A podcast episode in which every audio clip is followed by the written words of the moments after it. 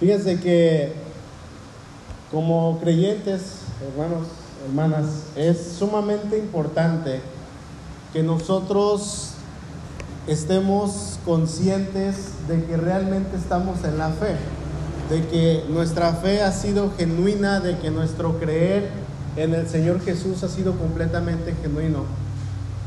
Es de suma, suma, suma importancia que nosotros estemos 100% seguros de que nuestra fe está puesta en el Señor Jesús y que no sea una mera ilusión.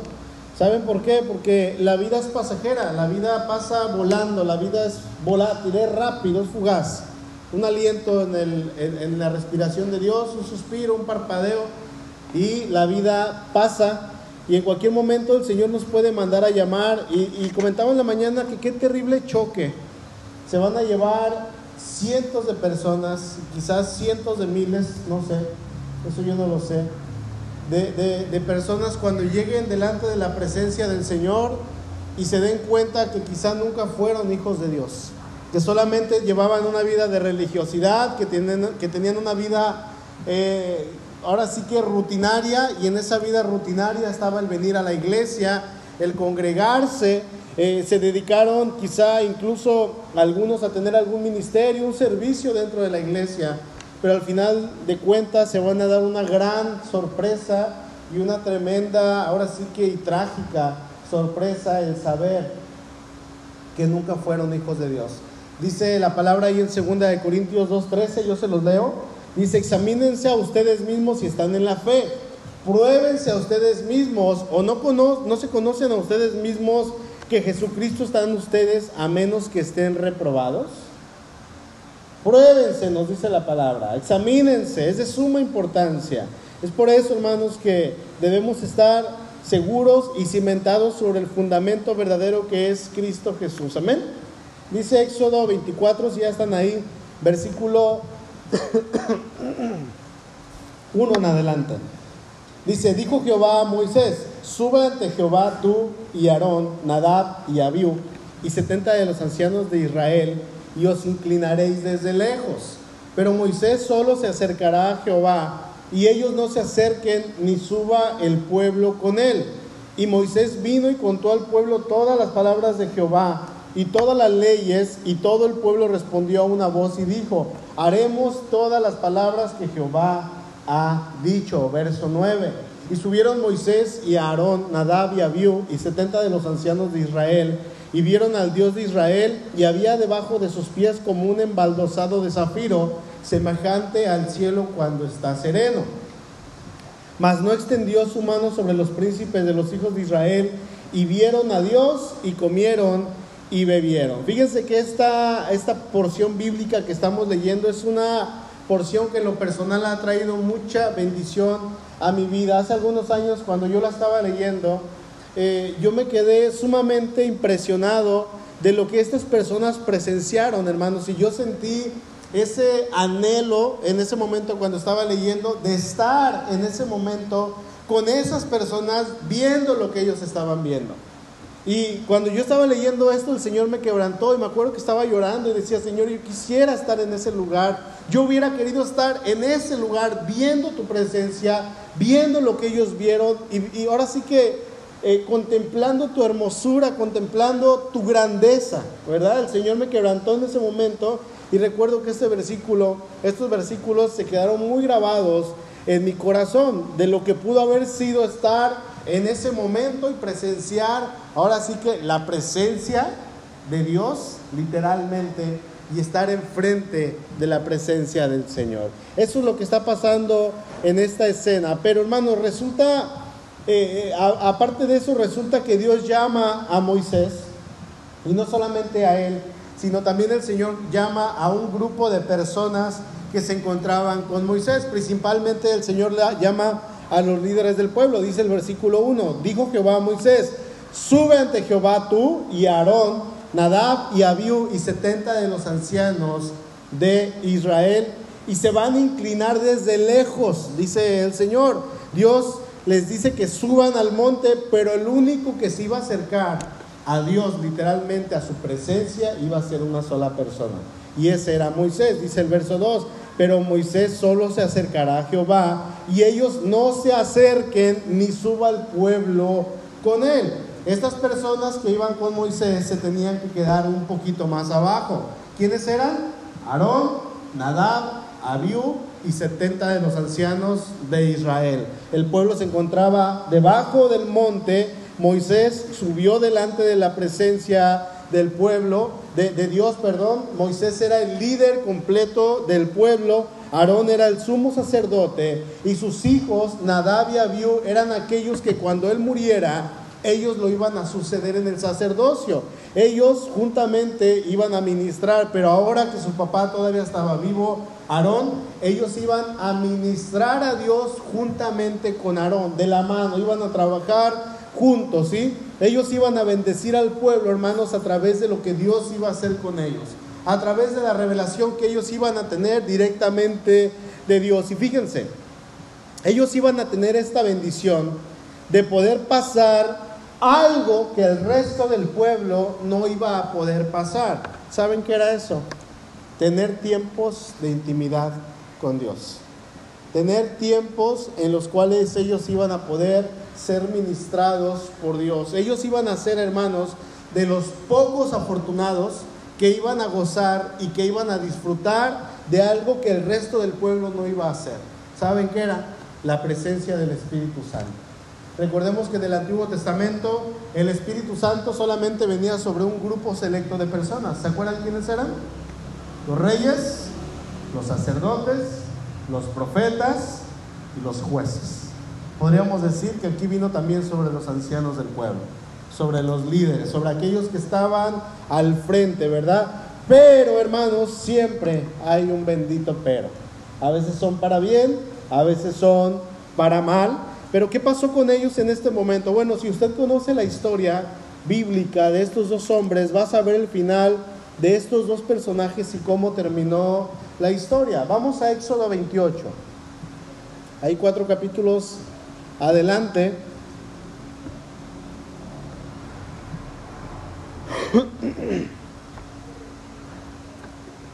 Moisés, ahora después de este tiempo que ellos pasan eh, cuando suben al monte Sinaí, Moisés ahora va a, vamos a decir, va a ordenar a estos sacerdotes, los va a consagrar a Dios para que ellos estén listos para ministrar al Señor.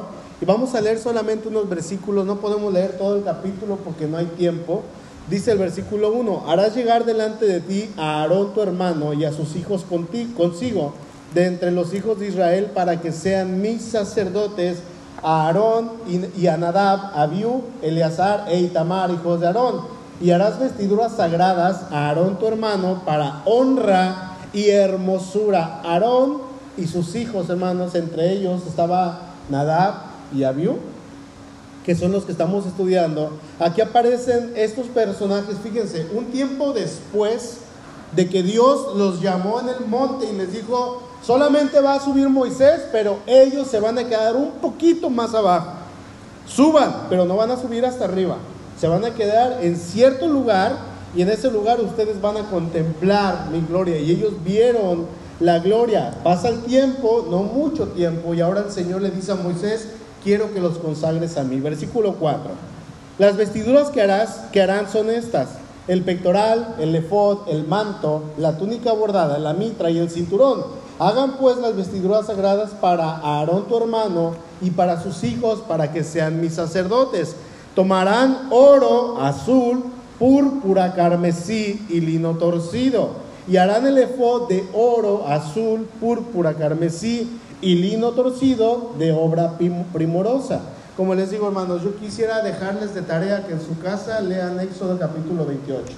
Todo el capítulo para que vean todo lo que las vestiduras sacerdotales eh, tenían y cómo eran de especiales. Fíjense, hay, una imagen, si me ayuda Rafa, por favor. Eh, estas vestiduras eran sumamente hermosas y dentro del el vestuario que ellos tenían, tenían oro. Imagínense, tenían oro en sus vestiduras y no solamente eso, sino que dice que tenían púrpura, carmesí, lino torcido y otras cosas que ahorita vamos a leer Y recordemos que no estaban en los tiempos de ahora donde conseguir telas de seda, conseguir ropa, conseguir lo que sea es tan sencillo porque las maquilas las hacen. Y una prenda que antes tardaban dos, tres semanas en hacerlas, ahorita las hacen en cinco minutos y las hacen ahora sí que en masa, ¿verdad?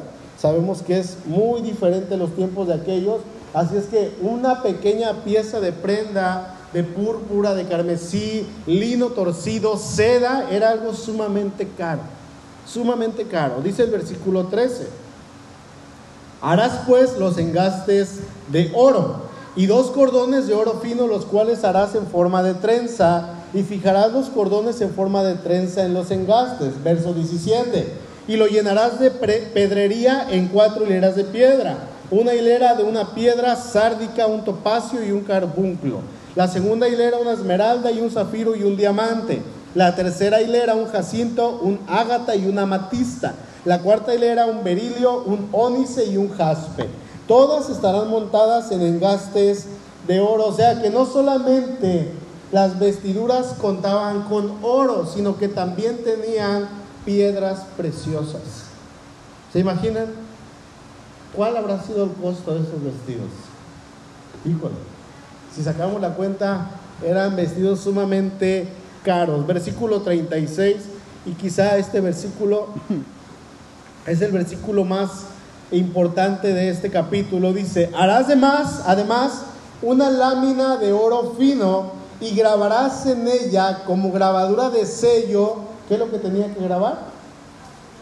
Santidad a Jehová. Quiero, dice el Señor, que en su prenda de vestir, en su ropa, en su uniforme, para que ellos ministren, tenga que decir aquí santidad a Jehová. Tiene que decir eso, verso 40, y para los hijos de Aarón harás túnicas, también les harás cintos y les harás tiaras para honra y hermosura.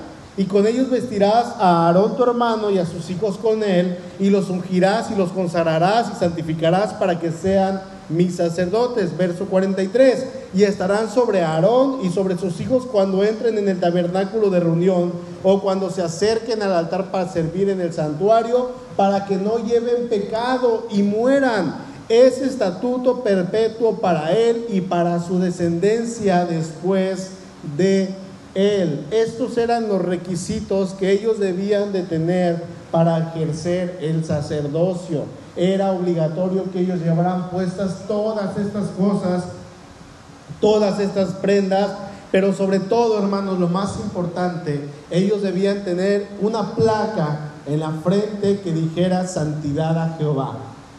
No era negociable que ellos tenían, perdón, que ellos tenían que vivir vidas santas, era una consagración total a Dios. Y no solamente, hermanos, se trataba de traer esa placa ahí delante de ellos, sino que ellos debían practicar la santidad, debían de vivir de una manera santa. De hecho, el Señor les dijo, sean santos porque yo soy santo. Ustedes deben de vivir así como yo, como yo soy.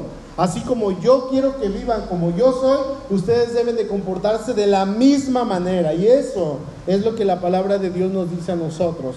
Que seamos hacedores de la palabra y no solamente oidores. Hermanos, de nada nos sirve venir a la iglesia los domingos y los jueves y los martes y los sábados y a matrimonios y toda la semana y a la oración si quieren todos los días. De nada nos va a servir venir al templo si nosotros no vivimos en santidad. Si nosotros no practicamos lo que la palabra de Dios nos dice. Dios conocía los corazones de estos dos varones que estaban ya casi a punto de ministrar en el altar de Dios, el Señor sabía qué es lo que había perfectamente en sus corazones. Qué terror, hermanos. Podrían decir algunas personas, qué terror el saber que Dios nos esté viendo en todo tiempo y que aún conoce nuestro corazón y que aún conoce lo que nosotros pensamos. Qué terror.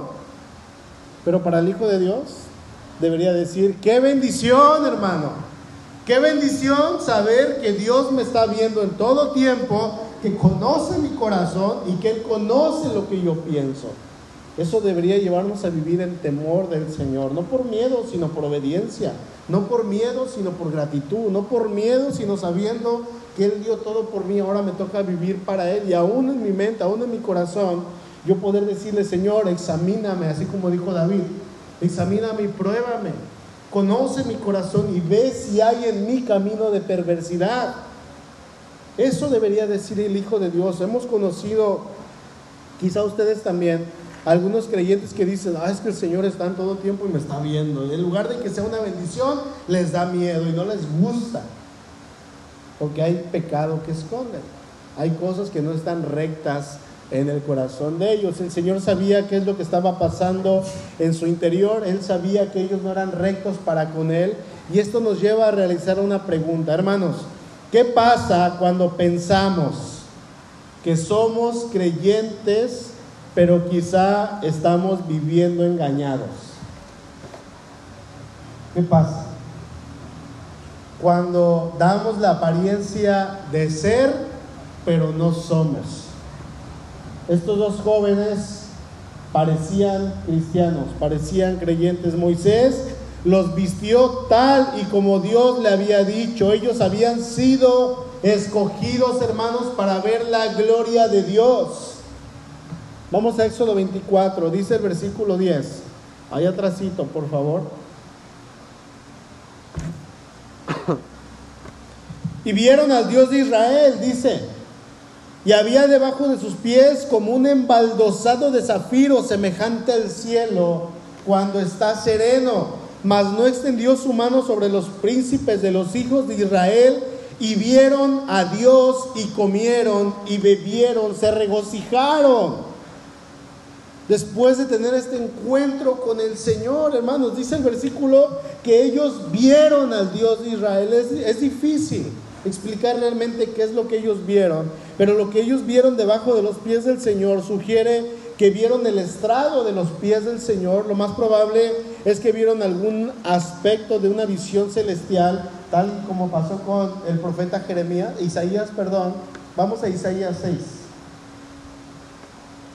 Yo lo voy a leer en la nueva versión internacional. Y, en este capítulo, hermanos, leemos que este hombre de Dios vio algo sumamente impresionante. Vio la gloria de Dios, vio al Señor.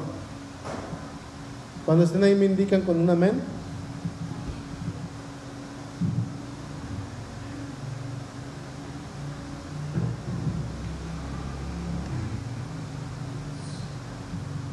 Dice, dice el versículo 1 de Isaías 6, en el año de la muerte del rey Usías, vi al Señor excelso y sublime sentado en un trono, las orlas de su manto llenaban el templo. Verso 4, al sonido de sus, de sus voces se estremecieron los umbrales de las puertas y el templo se llenó de humo.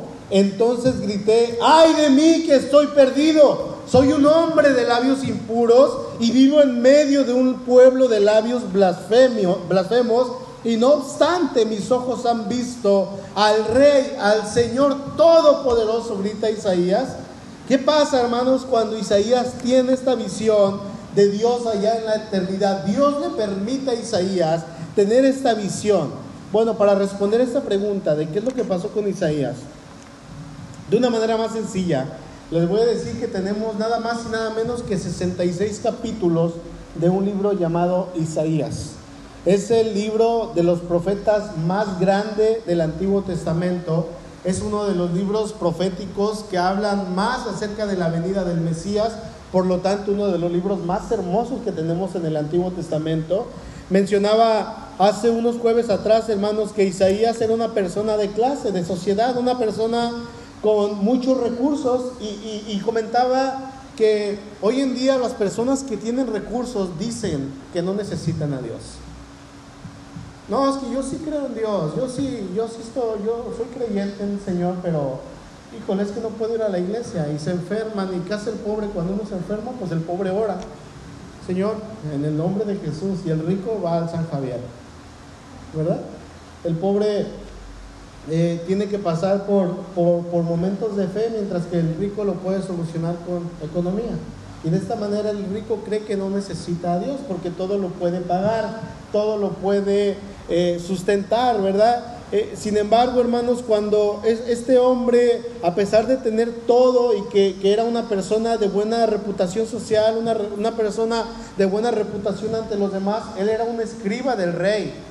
El rey lo tenía en buena estima, tenía un buen testimonio delante del rey, delante del pueblo, la gente lo veía y sabía quién era Isaías.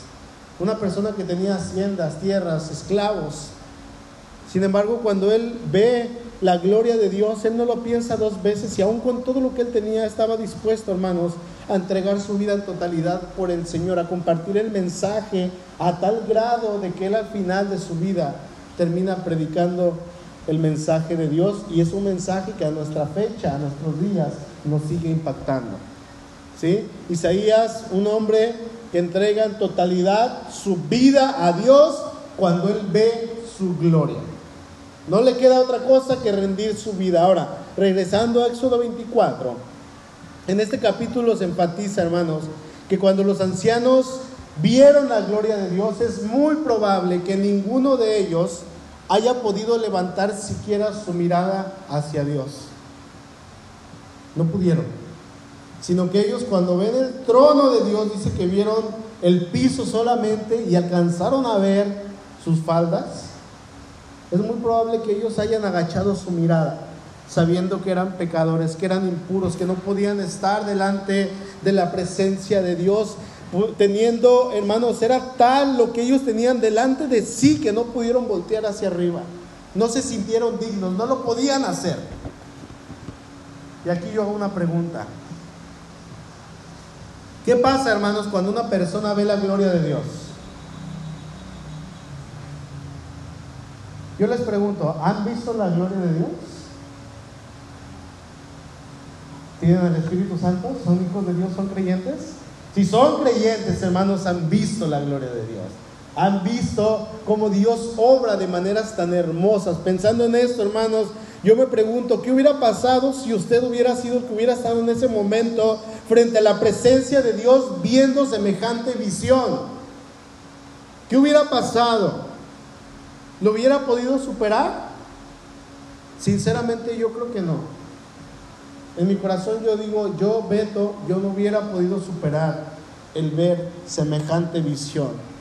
¿Por qué, hermanos? Porque ¿quién puede ver la gloria de Dios y seguir igual? ¿Quién puede hacerlo? Nadie, absolutamente nadie. Vamos a Hechos capítulo 9. Tenemos un ejemplo perfecto de una persona que vio la gloria de Dios y su vida cambió para siempre. Y no solo él, sino a partir de ese momento muchas personas iban a ser tocadas por el mensaje de este personaje. Hechos 9.3.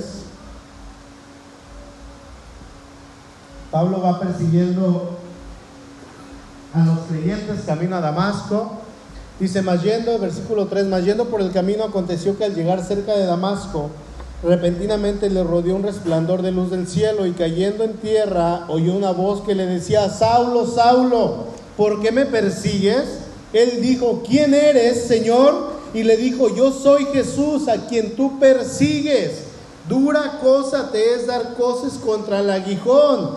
Él, temblando y temeroso, dijo, Señor, ¿qué quieres que yo haga? Y el Señor le dijo, levántate y entra en la ciudad y se te dirá lo que debes hacer. Pablo, hermanos, tiene un encuentro con el Señor e inmediatamente lo primero que pregunta, después de saber que a quien él estaba persiguiendo no eran los creyentes, sino era Jesús mismo, él dice, hijo, le estoy luchando en vano. Estoy persiguiendo al Dios verdadero. Yo quiero destruirlo y no voy a poder. Mejor me rindo a Él porque Él tiene un momento de encuentro en la presencia del Señor. Inmediatamente Él le dice, Señor, ¿qué quieres que yo haga? Y cuando Él le dice, Señor, Él está diciéndole, tú eres el Dios Todopoderoso. No hay nadie más que tú. No hay nadie más grande que tú. ¿Qué quieres que yo haga?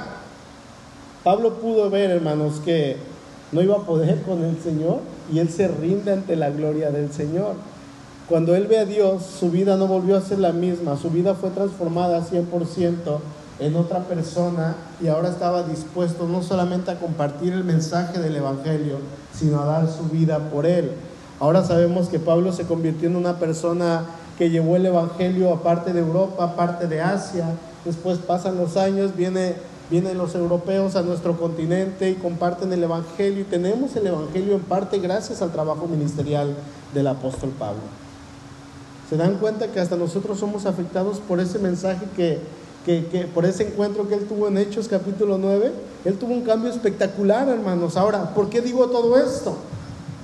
Bueno, es que a mí en lo personal me sorprende que haya personas que hayan disfrutado de los deleites de Dios, que hayan venido a la iglesia, que se hayan bautizado, que hayan servido, ¿por qué no? Que hayan en algún momento predicado, ya sea en esta iglesia o en otra iglesia, y que al final pase el tiempo y viene un tropiezo y terminen su vida igual que, igual que antes de llegar a Cristo. Dice el apóstol Pedro ahí en segunda de Pedro 2.22, pero les ha acontecido lo del verdadero proverbio. El perro vuelve a su vómito y la puerca lavada a revolcarse en el cielo. ¿Por qué? Porque es la naturaleza. El perro vomita y ¿qué es lo que hace? Se vuelve a comer su vómito. Y si ustedes agarran un cerdito, una porquita y la bañan y la tienen ahí en su casa, pero en cuanto tiene oportunidad y ve y se escapa y se encuentra lodo y otras cosas, se va a revolcar ahí porque es su naturaleza. Si una persona participó de todo en la iglesia, pero nunca nació de nuevo, su naturaleza, por naturaleza, es regresar al pecado. Es exactamente lo mismo. A eso se asemeja aquel que dice ser creyente, pero nunca lo fue. ¿Sí? Vamos a Levítico capítulo 10. Fíjense que esto fue algo que pasó con los hijos de Aarón, cuando ellos ya podían ministrar, cuando ellos ya podían ejercer el sacerdocio, lo que Dios los había llamado a hacer, dice Levítico capítulo 10, si estaban en Éxodo es adelantito, ¿ok? Dice, Nadab y Abiú, hijos de Aarón, tomaron cada uno su incensario y pusieron en ellos fuego sobre el cual pusieron incienso y ofrecieron delante de Jehová fuego extraño que él nunca les mandó. Y salió fuego de delante de Jehová y los quemó y murieron de delante de Jehová. Entonces dijo Moisés a Aarón, esto es lo que habló Jehová diciendo, en los que a mí se acercan, me santificaré y en presencia de todo el pueblo seré santificado, seré glorificado, perdón. Recordemos que ahí en Éxodo 28, en el versículo 43, Dios les dijo, tienen que hacer esto para que no mueran. Tienen que cumplir lo que yo les digo para que no mueran. Esto es algo tremendo, hermanos. Esto es algo trágico. Fíjense, estos dos hijos de Aarón buscaron conectar con Dios a su manera. Buscaron hacer lo que les nacía en su corazón. Sigue tu corazón, es lo que nos dicen hoy en día. No importa lo que pase, no importa lo que pienses, tú sigue tu corazón. Y ahí están las personas que siguieron su corazón y hicieron masacres en las escuelas. Ahí está la persona que siguió su corazón y es un árbol atrapado en el cuerpo de una persona. Porque siguió su corazón y la gente le aplaude y las Naciones Unidas le aplauden y ahí está la persona que siguió su corazón y es un hombre que dejó a su esposa, dejó a su familia y, dejó a sus hijos ya adolescentes y se fue a otro país y dijo, soy una niña de 6 años, es un señor como de 150 kilos. Y todavía otra, un matrimonio lo adopta, diciendo, ay, tenemos una niña y queremos que vaya al kinder con los otros niños, porque siguió su corazón engañoso es el corazón, ¿verdad? Y más que todas las cosas, dice ahí Jeremías. Estas personas quisieron conectar con Dios siguiendo su corazón, a su manera, hermanos. Dios le había dado a Moisés ceremonias específicas y estas ceremonias, perdón, estas ceremonias, estas instrucciones, hermanos, no debían de ser violentadas. No podemos hacer lo que nosotros querramos cuando Dios ya ha dicho algo. Muchas veces creemos que porque Dios es bueno y nosotros actuamos de tal manera en pecado, no va a haber consecuencias, pero saben que sí las hay, hermanos. No confundamos, eh, ¿cómo dicen? Bueno, no me acuerdo.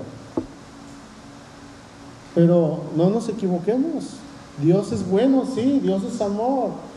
Y cuando predicamos el Evangelio, le hemos compartido algunas personas y dice, sí, es que Dios es amor, tú no tienes por qué juzgarme, tú no tienes que decirme que estoy en pecado, tú no tienes que decirme que estoy mal, porque Dios es amor, sí, hermano, sí, amigo, pero también Dios es justo. Y de su justicia nadie se escapa. Y justicia es, significa darle a cada quien lo que se merece. Eso es la justicia. No confundamos, con Dios no se juega. ¿Sí?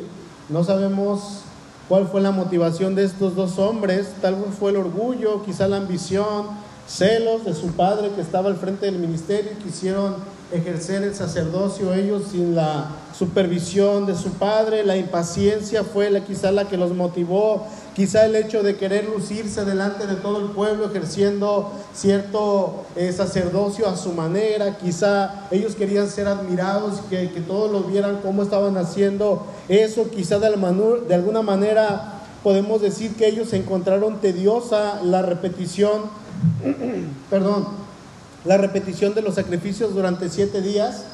Dice ahí, vamos dos capítulos atrás, Levítico 8, 35.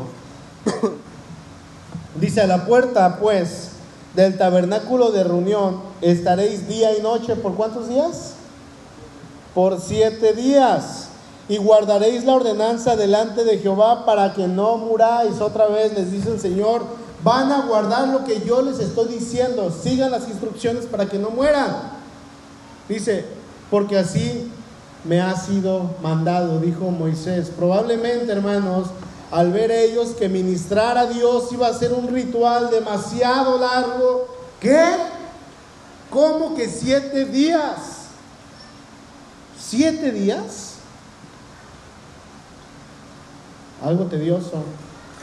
Al parecer de ellos, ellos optaron por una nueva manera de llevar el culto, por una nueva emoción para interrumpir aquello que consideraban aburrido. Señor, así decimos, es que no quiero ir a la iglesia, se me hace tan largo el servicio, se me hace tan aburrido, quizás si quitaran dos alabanzas, se hacen bien largas, Señor, son cuatro y gracias porque estamos en pandemia y no hay saludo, porque antes eran cinco con todo y la salutación. No, hombre, Señor. Y luego Viviana habla mucho ahí en el púlpito. Y luego cuando ministra todavía es como si le agregara otra canción. Es un suponer, Viviana. Y luego el pastor uh, se agarra predicando y, pura Biblia.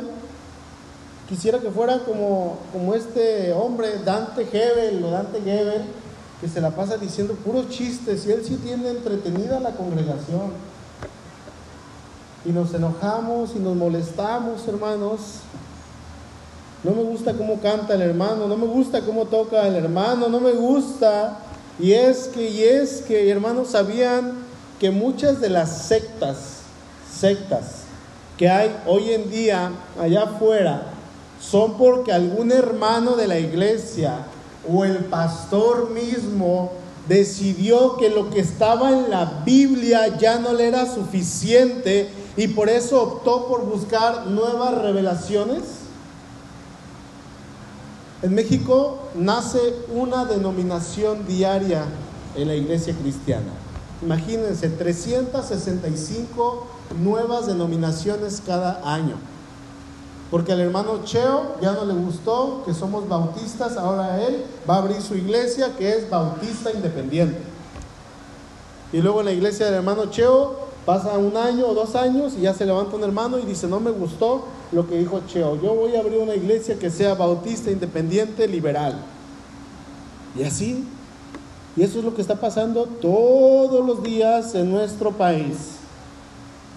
Se levantan hermanos y dicen es que lo que está en la Biblia ya no es suficiente. Necesitamos una nueva revelación, necesitamos actualizar la iglesia.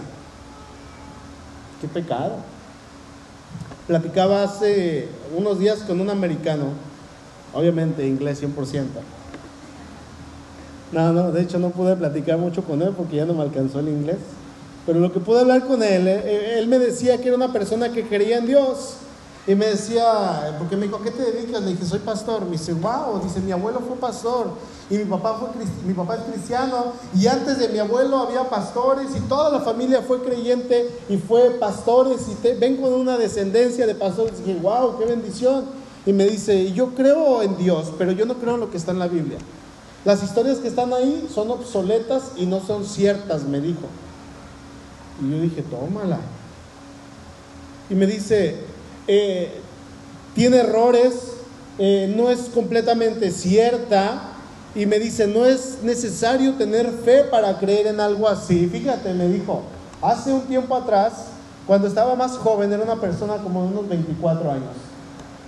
Cuando estaba más joven, eh, un día estaba con mis amigos y pues comí o fumé, no sé cómo se haga, fumé peyote. Fumé peyote y fumé hongos alucinógenos, comí hongos alucinógenos. ¿Y saben qué me dice? Bueno, cuando yo estaba allá arriba en el avión, estaba alucinando, dice, vi ciertas cosas y vi ciertas revelaciones y vi algunos personajes que, ¿qué crees? Y le dije que son los que hoy en día me rigen. Ellos me dieron una revelación y yo dije, voy a optar eso como mi religión, como mi estilo de vida. Entonces son los que yo sigo, son los que yo adoro, son los que yo, eh, son mis dioses. Imagínense hermano, de una alucinación, este hombre quizá está adorando a un elefante rosa. Quizá está, no sé qué está adorando, pero es su dogma, es su estilo de vida religiosa, es lo que él cree, lo que él adora en una alucinación por drogarse. Bueno, déjenme decirles que así nacieron muchas de las sectas que hoy tenemos a nuestro alrededor. Y muchas veces las personas que hacen esto tienen pensamientos que encuentra, que, que, dicen, es que lo que está dentro de la iglesia, lo, lo, que está dentro de la Biblia, es algo que ya no es suficiente. Entonces, tengo que abrir una nueva religión, tengo que abrir una nueva secta que al final maldice e insulta el nombre de Dios.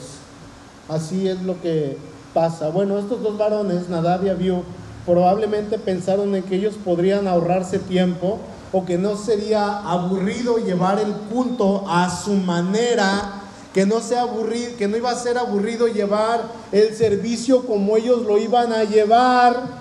¿Y qué creen? Esto fue lo que les causó la muerte. Muy probable, hermanos. Ellos quisieron ayudar a Dios a su manera.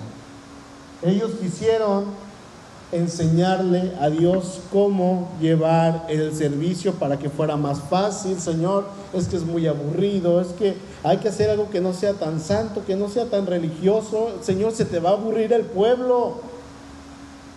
Se te va a aburrir el pueblo, Dios. Sea cual sea, hermano, la motivación.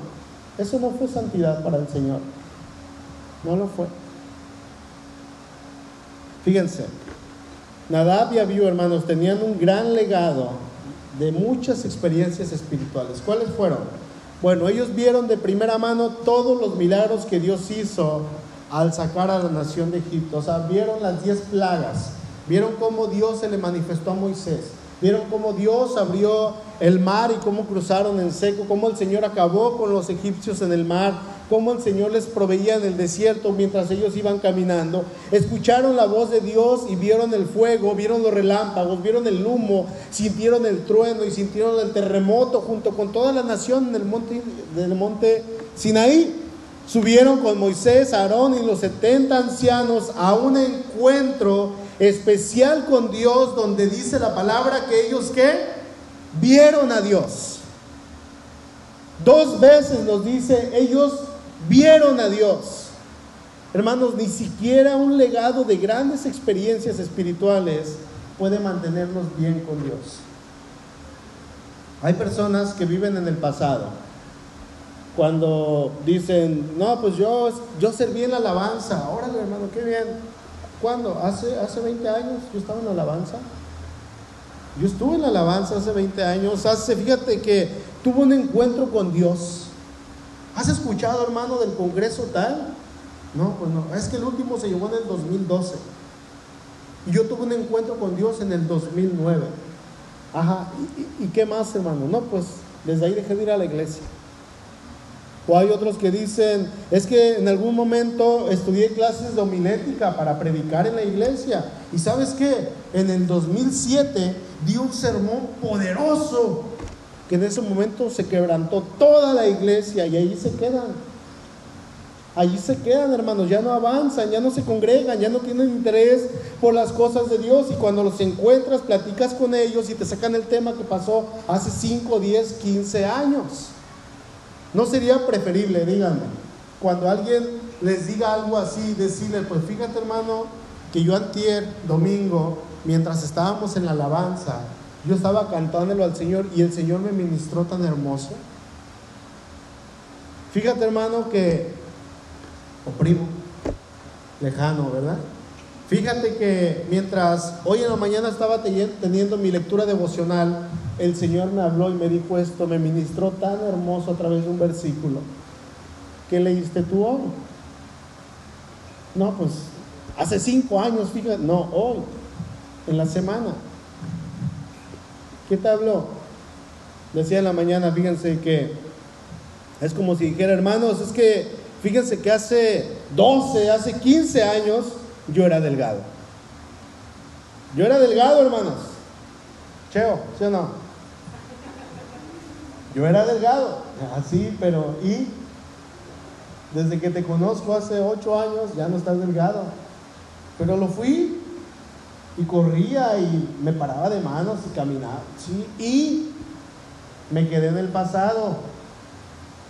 Quiero ser delgado, pues tengo que otra vez actuar, ¿verdad? Hacer ejercicio, hacer dietas, hay cosas que me dan escalofríos de pensar.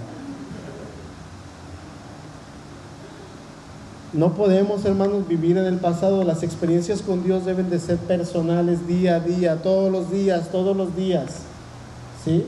Necesitamos renovar nuestra relación con el Señor. Es, hermanos, y será solamente esa relación dura, duradera, duradera basada en ese nacimiento nuevo que Dios nos da todos los días. ¿Sí? Debemos de renovarnos. Ellos tuvieron grandes expectativas, grandes milagros, presenciaron grandes cosas, pero quedó en el pasado. Ya no vivieron su vida cristiana y eso los llevó a dónde? A la muerte. El Espíritu Santo, hermano, nos va a llevar a no alejarnos del Señor, pero eso va a depender de nosotros. El Espíritu Santo quiere. Él pone el querer como el hacer, pero nosotros no queremos. Señor, hoy no. Por eso que cuando me encuentro un hermano, hermanos, yo no creo para nada. Cuando me dicen, es que no he ido a la iglesia en tres, cuatro meses, pero estoy bien. Hermanos, sigo orando, sigo leyendo, estoy bien con el Señor. Hermanos, la Biblia no nos dice eso. Es importante congregarse. Es parte de nuestro crecimiento, es parte de nuestra vida ahora en el Señor. No podemos inventar un nuevo método que no esté en las escrituras para estar bien con Dios sin congregarse. No podemos hacer eso sin orar, sin leer. Simplemente, hermanos, es una regla que Dios puso en la escritura. Así como le dijo Moisés, no puede ser quebrantado, es lo mismo hoy en día, no puede ser quebrantado. Quizá Nadab y Abiú quisieron hacer algo así, pero Dios nunca les mandó que hicieran eso. Ellos vienen con el Señor de una manera no autorizada, altanera, soberbia, arrogante y se acercan a Dios de acuerdo a sus presentimientos, a su preferencia, a su corazonada. No siguieron el patrón instituido por Dios. ¿Sí? Es por eso que Dios considera su actuar como fuego extraño delante de su presencia. Aun cuando dice el versículo eh, ahí en Éxodo, perdón, 24, que ellos vieron un grande y majestuoso y enorme azul zafiro debajo del trono del Señor. Este azul zafiro puede sugerir, hermanos, que los ancianos Nadab y Abiú y Aarón vieron el mar de cristal del trono de Dios. ¿Dónde se encuentra este mar de cristal? En Apocalipsis. ¿Lo leíste ahorita? ¿Lo leyó? Apocalipsis 4:6 dice, y delante del trono había como un mar de vidrio semejante al cristal. Es muy, muy, muy probable, hermanos, que ellos estuvieron en aquel mismo lugar en el cual el apóstol Juan estuvo cuando él estaba escribiendo el Apocalipsis. Ellos, fíjense, Nadab y Abiú tuvieron la oportunidad, hermanos, de ver la grandeza absoluta y total de Dios. Cosa que muchos de nosotros anhelamos y que deberíamos anhelar todos. Ya quiero estar en la presencia del Señor, viendo eso. ¿Sí? ¿Saben algo? Con todo esto, hermanos, yo creo que a ellos no les importó ver la presencia de Dios, ver la grandeza de Dios. Ellos tuvieron a Dios en poco. En poco. Lo menospreciaron. Hermanos, que no nos pase así.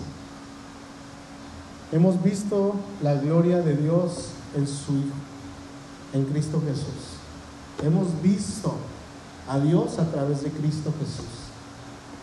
La otra vez me decía una persona, me dice fulano de tal, que cuando te ve y solamente te saluda, ve a Cristo en ti. Híjole, qué responsabilidad.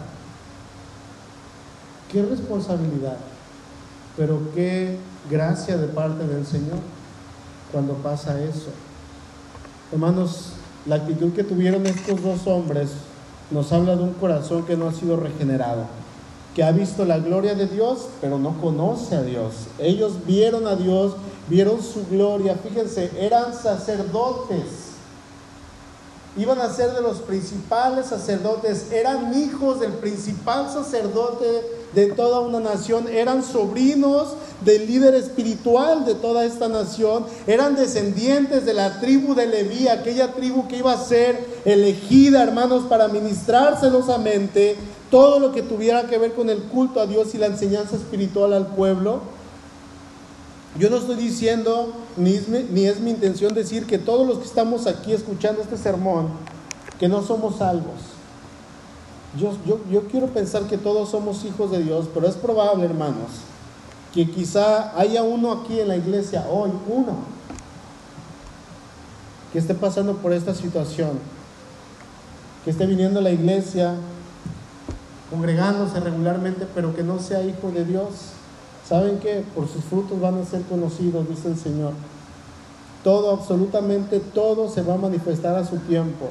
Yo hoy, hermanos, quiero invitarles a que si hay alguien aquí que no tiene a Cristo en su corazón y sabe, porque dice la palabra que el Espíritu mismo da testimonio a nuestro espíritu de que somos hijos de Dios. Si hay alguien que dice, no, pues creo que realmente no tengo a Cristo en mi corazón, Hoy puede ser una buena oportunidad para invitarle a Cristo. Hoy puede ser una buena oportunidad para decirle, Señor Jesús, ven y habita en mi corazón. Quizá mañana puede ser demasiado tarde. No dejen pasar este tiempo. Si son hijos de Dios, hermanos, si han estado alejados de alguna manera, es tiempo también de volver al Señor. Es tiempo. Leo para terminar Hebreos capítulo 6. Lo voy a leer en la nueva traducción viviente.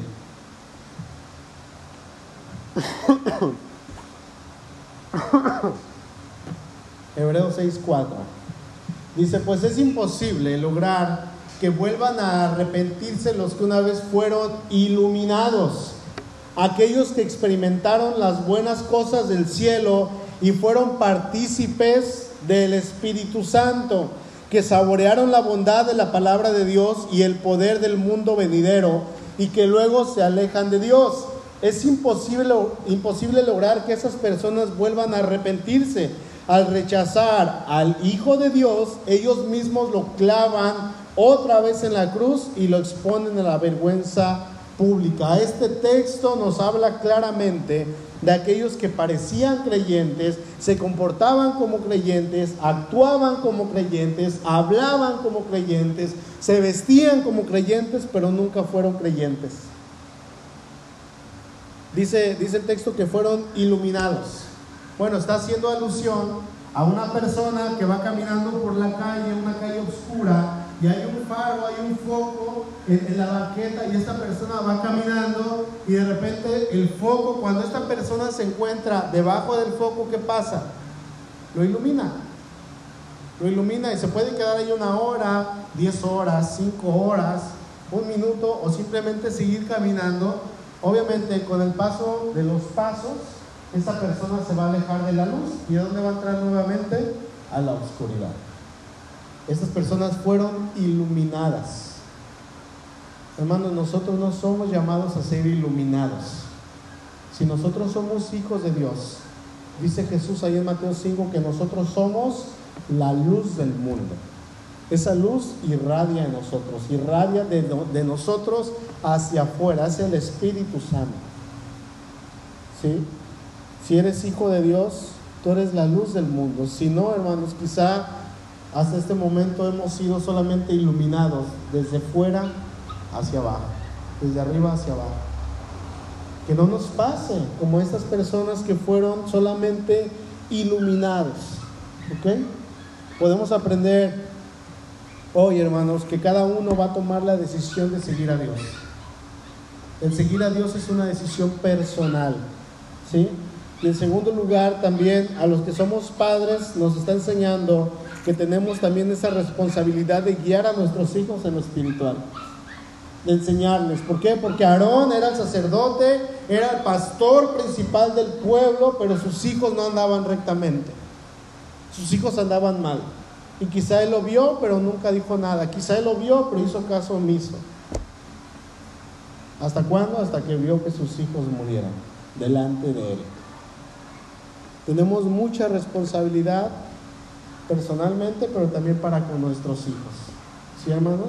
Dice el apóstol Pedro ahí en su segunda carta, 2.21, porque, porque mejor les hubiera sido no haber conocido del camino de la justicia que después de haberlo conocido volverse atrás del santo mandamiento que les fue dado. Tengamos mucho, mucho cuidado, hermanos. Si somos creyentes en Dios, gloria a Dios. Si somos creyentes y estamos lejos, es tiempo de volver.